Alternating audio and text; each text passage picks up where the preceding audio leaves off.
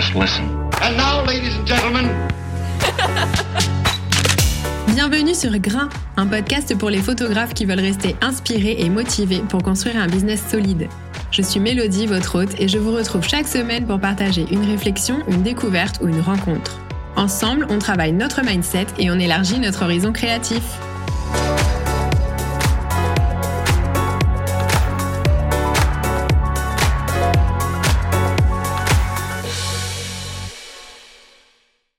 Hello à toutes et à tous et bienvenue dans l'épisode numéro 6 de Grain, un nouvel épisode dans lequel on va parler d'argent et plus précisément de notre relation à l'argent.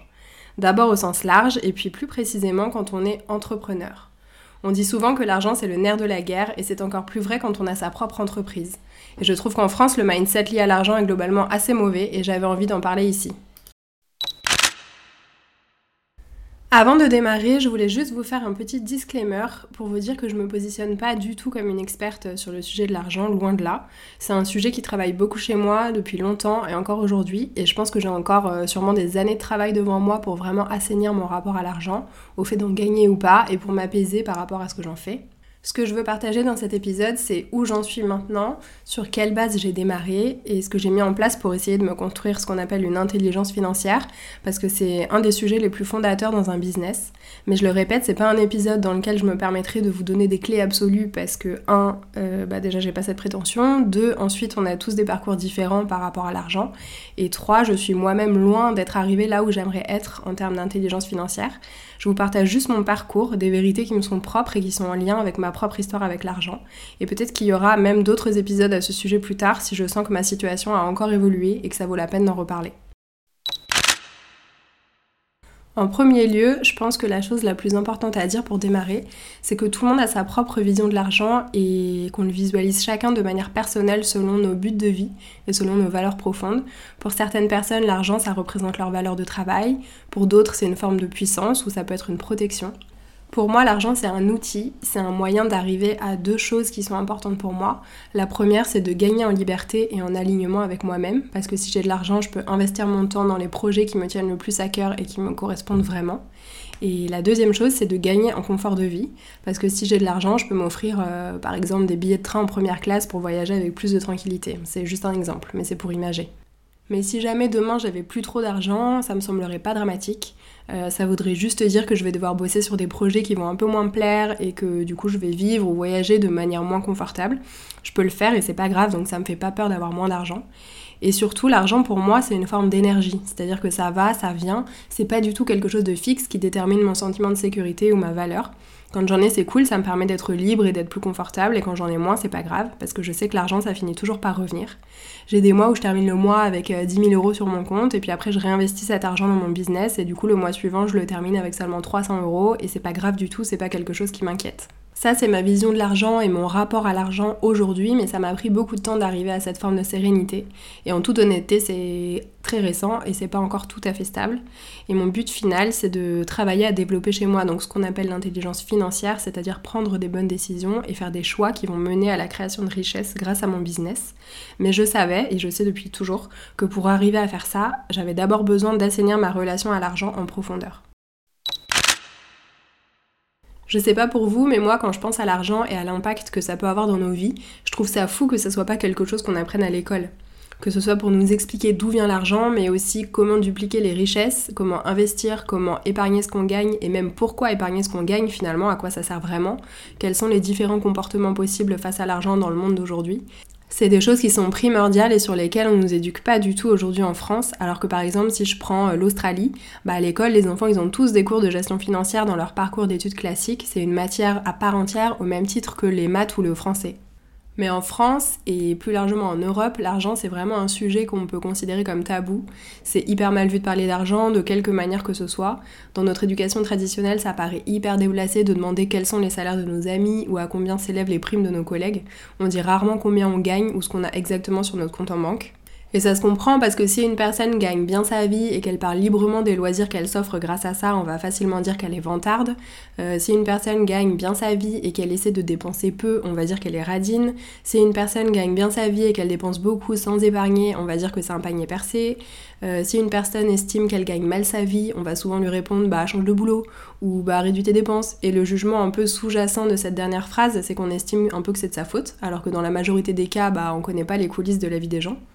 Ce que je veux dire par là, c'est que quoi qu'on fasse, et quel que soit notre profil financier, il y a toujours un jugement hyper fort qui risque de nous tomber dessus, aussi bien de la part d'inconnus que de la part de notre entourage. Euh, je trouve que ça crée et surtout que ça entretient ce tabou autour de l'argent en France. Et je dis en France parce que je qualifie ce comportement de très français parce que pour avoir voyagé, c'est pas quelque chose qu'on retrouve euh, beaucoup dans d'autres cultures. Et je trouve que c'est très lourd à porter pour nous. Je pense que c'est très porté par notre culture de la compétition qui est instaurée dès l'école, euh, par des systèmes de pensée du genre euh, il faut être bon élève, il faut être parmi les premiers de la classe, etc. Et ça implique forcément une comparaison avec les mauvais élèves. Euh, je vous donne un exemple. Moi, j'ai eu des professeurs qui dédiaient toute une partie de leur cours au rendu de copies classées par notes. Donc euh, je vous plante le décor, c'est sympa. On était tous assis face au bureau du prof et en gros il avait devant lui un tas de copies classées de la note la plus haute à la note la plus basse. Et il nous appelait un par un pour qu'on vienne chercher notre copie en annonçant la note à tout le monde et en faisant des commentaires sur notre travail. Évidemment, on craignait tous d'être dans les dernières copies bah, parce que c'était la honte.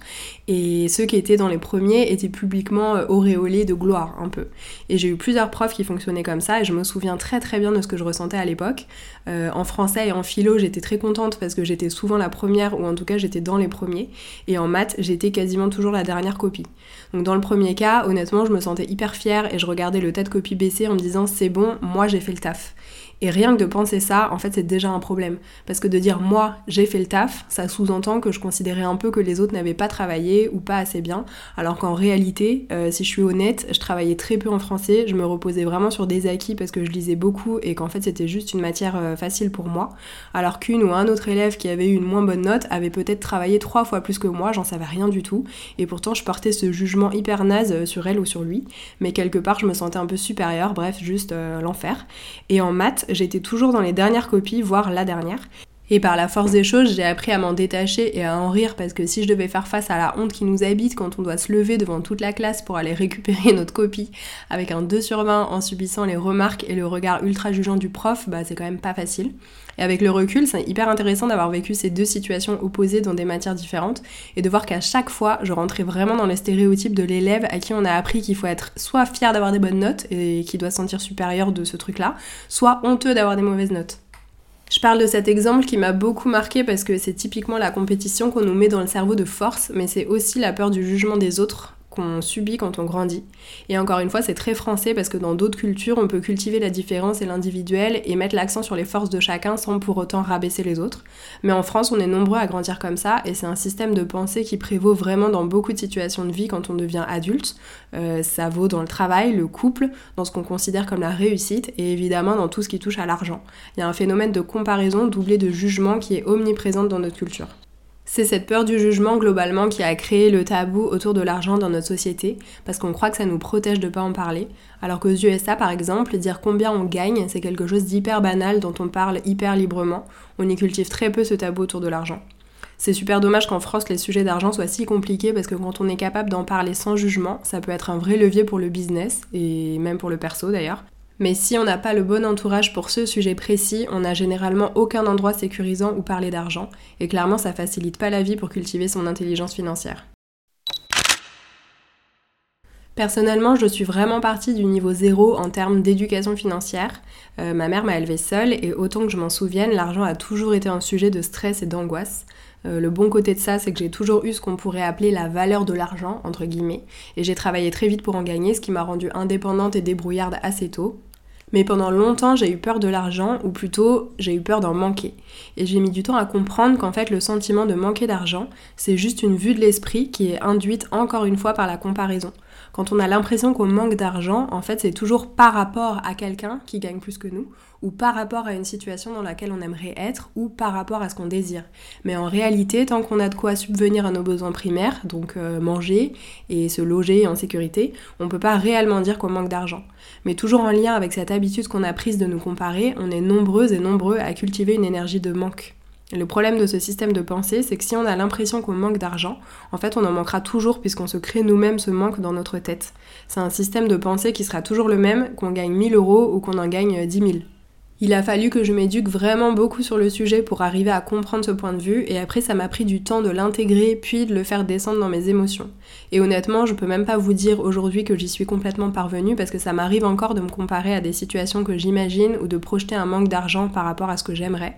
Mais je réussis toujours à revenir à cette idée que quand je ressens un manque, en fait c'est moi qui me le crée et que donc j'ai aussi le pouvoir de le faire disparaître. C'est un long travail que je vais sûrement devoir faire toute ma vie, mais je sais que ça vaut le coup parce que ça maîtrise beaucoup d'angoisse chez moi. Avant de me lancer à mon compte, et même encore au début de mon activité, il a fallu que je travaille vraiment fort à déconstruire pas mal de croyances limitantes par rapport à l'argent. La première, c'était que la seule sécurité valable, c'est le CDI. J'ai pas du tout d'entrepreneur dans ma famille ni dans mon entourage et c'est un mode de vie qui m'était complètement étranger à l'époque. Je connaissais que le schéma classique du CDI avec un salaire fixe qui tombe tous les mois et on m'avait toujours dit que c'était ça la vraie sécurité financière parce que ça permet de voir venir, d'anticiper, d'avoir un prêt à la banque, etc. Et du coup, j'y croyais. Pour moi, les entrepreneurs, c'était un peu des uluberlus qui avaient soit beaucoup d'argent de côté et qui pouvaient se permettre de faire n'importe quoi, de vivre leur rêve, soit qui n'avaient pas peur de se retrouver à dormir sous un pont. Euh, moi, je collais à aucun de ces deux profils et cette croyance limitante m'a empêché de me lancer à mon compte pendant des années, alors que l'indépendance professionnelle m'appelait vraiment très fort, mais j'étais convaincue que c'était super risqué et qu'il y avait de gros risques de me retrouver sans rien. La deuxième croyance limitante sur laquelle j'ai dû beaucoup travailler, c'est que pour gagner de l'argent, il faut forcément travailler dur. J'ai grandi avec cette notion de souffrance dans le travail, parce que c'est ce qu'on m'a beaucoup répété soit à l'école, soit à la maison. Alors que paradoxalement, la situation de ma mère était plutôt le contre-exemple, parce qu'elle travaillait beaucoup, mais elle gagnait pas assez à son goût. Et pour moi, gagner de l'argent sans souffrir, sans travailler très très dur, bah c'était pas quelque chose de normal, c'était pas quelque chose de bien, ni de souhaitable, ni de respectable presque. Du coup, j'ai démarré ma vie professionnelle en travaillant vraiment comme une acharnée. Et à une époque, j'avais même trois boulots en même temps. J'étais nourrice à temps plein 10 heures par jour.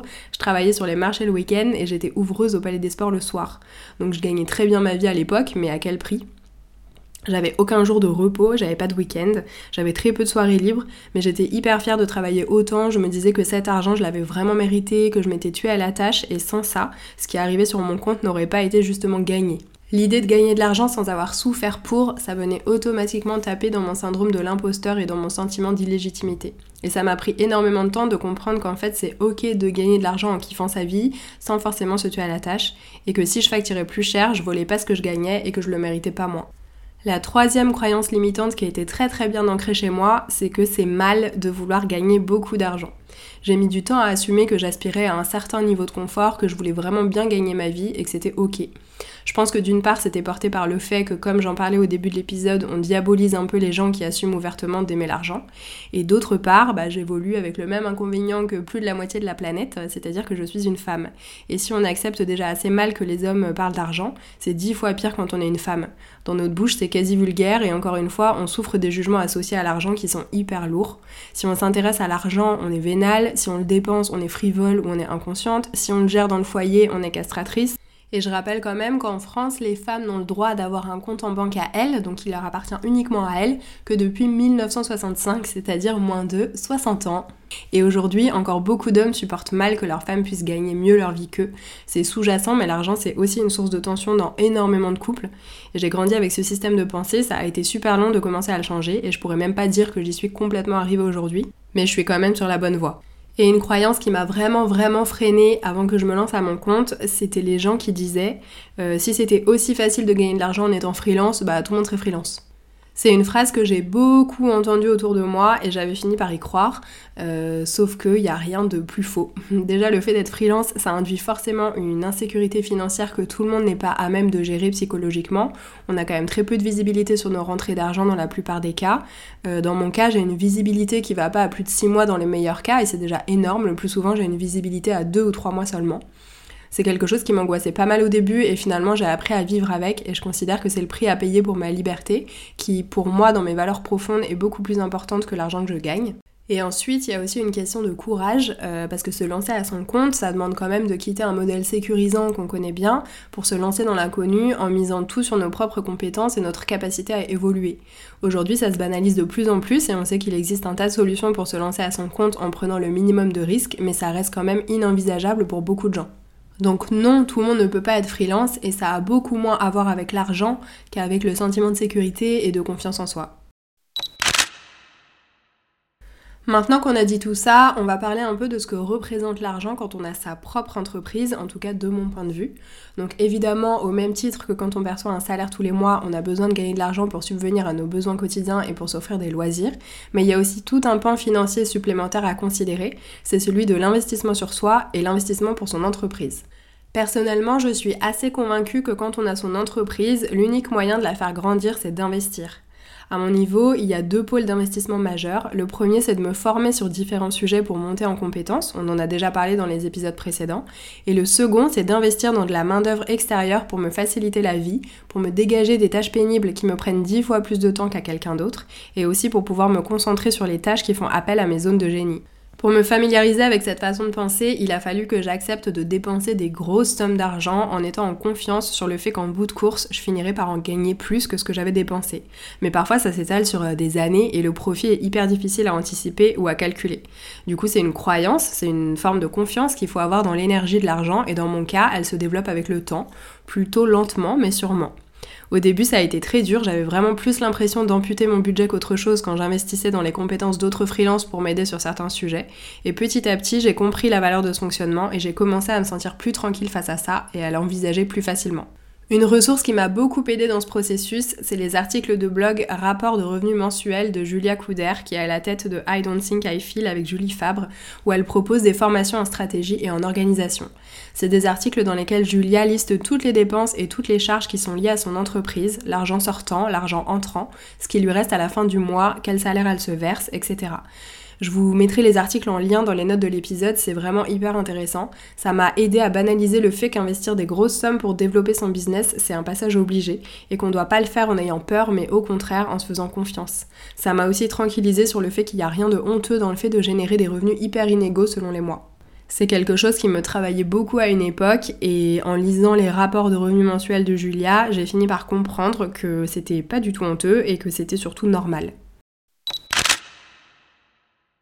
Parmi les autres outils qui m'ont permis de m'éduquer sur le sujet de l'argent, il y a l'excellent podcast Richissime de Delphine Pinon. Elle vulgarise tout le vocabulaire lié à la finance et je trouve qu'elle rend tous ces sujets hyper accessibles alors qu'ils semblent quand même assez complexes de l'extérieur, je trouve. Euh, je crois qu'il y a plus d'une centaine d'épisodes disponibles aujourd'hui. Elle parle de plein de choses, de liberté financière, de l'argent dans le couple, de notre rapport à la consommation, d'investissement immobilier, de comment multiplier ses revenus, etc. Il y a des tonnes d'épisodes et c'est vraiment passionnant. Le temps employé est accessible et c'est vraiment sans jugement, ça fait du bien. J'ai aussi lu le livre Père riche, Père pauvre de Robert Kiyosaki. C'est un incontournable sur le sujet de l'argent que je vous recommande chaudement. C'est une belle porte d'entrée pour commencer à travailler son mindset autour de l'argent.